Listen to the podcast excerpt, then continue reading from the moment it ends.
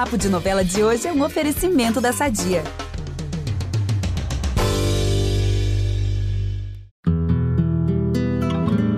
Olá, meus pantaneiros amados deste Brasil. Olha, não que eu tenha pena dele, mas a vida do Tenório anda bem atribulada em Pantanal. A Maria Bruaca aprontando todas de um lado.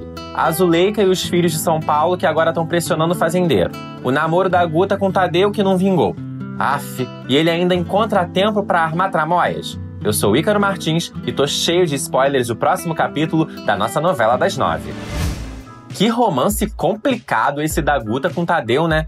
Quando a gente pensou que eles estavam se entendendo, brigaram de novo, mas meu Deus do céu! E dessa vez, parece que é definitivo. A Guta ainda vai procurar o Tadeu, vai tentar reatar, mas não vai adiantar não. O peão tá super magoado com a história dela não querer saber de casamento e vai dar um belo fora na garota.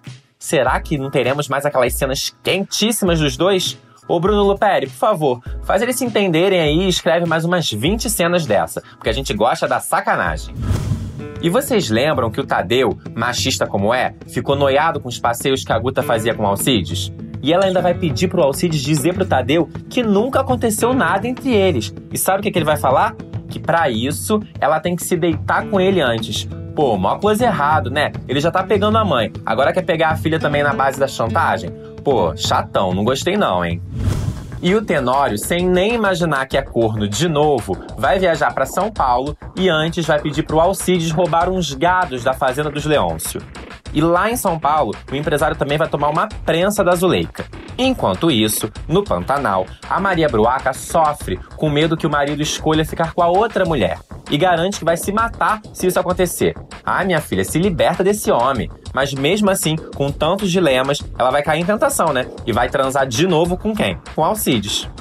Na fazenda vizinha, a situação não anda lá das melhores, não. A Juma voltou a morar lá e até aceitou se casar com Jove. Só que ele e o pai, o Zé Leôncio, vão fazer uma longa viagem de negócios e ela não gosta nem um pouco dessa história. Ainda mais porque quem vai ficar por lá é o José Lucas, e a nossa onça já não consegue mais esconder de ninguém a atração que sente pelo cunhado. Que situação! Ah, e o pior, os dois vão ter um encontrinho no particular. Mas isso eu não vou falar não, vou deixar vocês morrendo de curiosidade para ver na TV. Eu fico por aqui. Desejo a todos um ótimo fim de semana e fiquem ligados em Pantanal na TV, no G-Show e no Globoplay. Na segunda-feira eu tô de volta com mais spoilers dessa novela que virou uma paixão nacional. Beijão!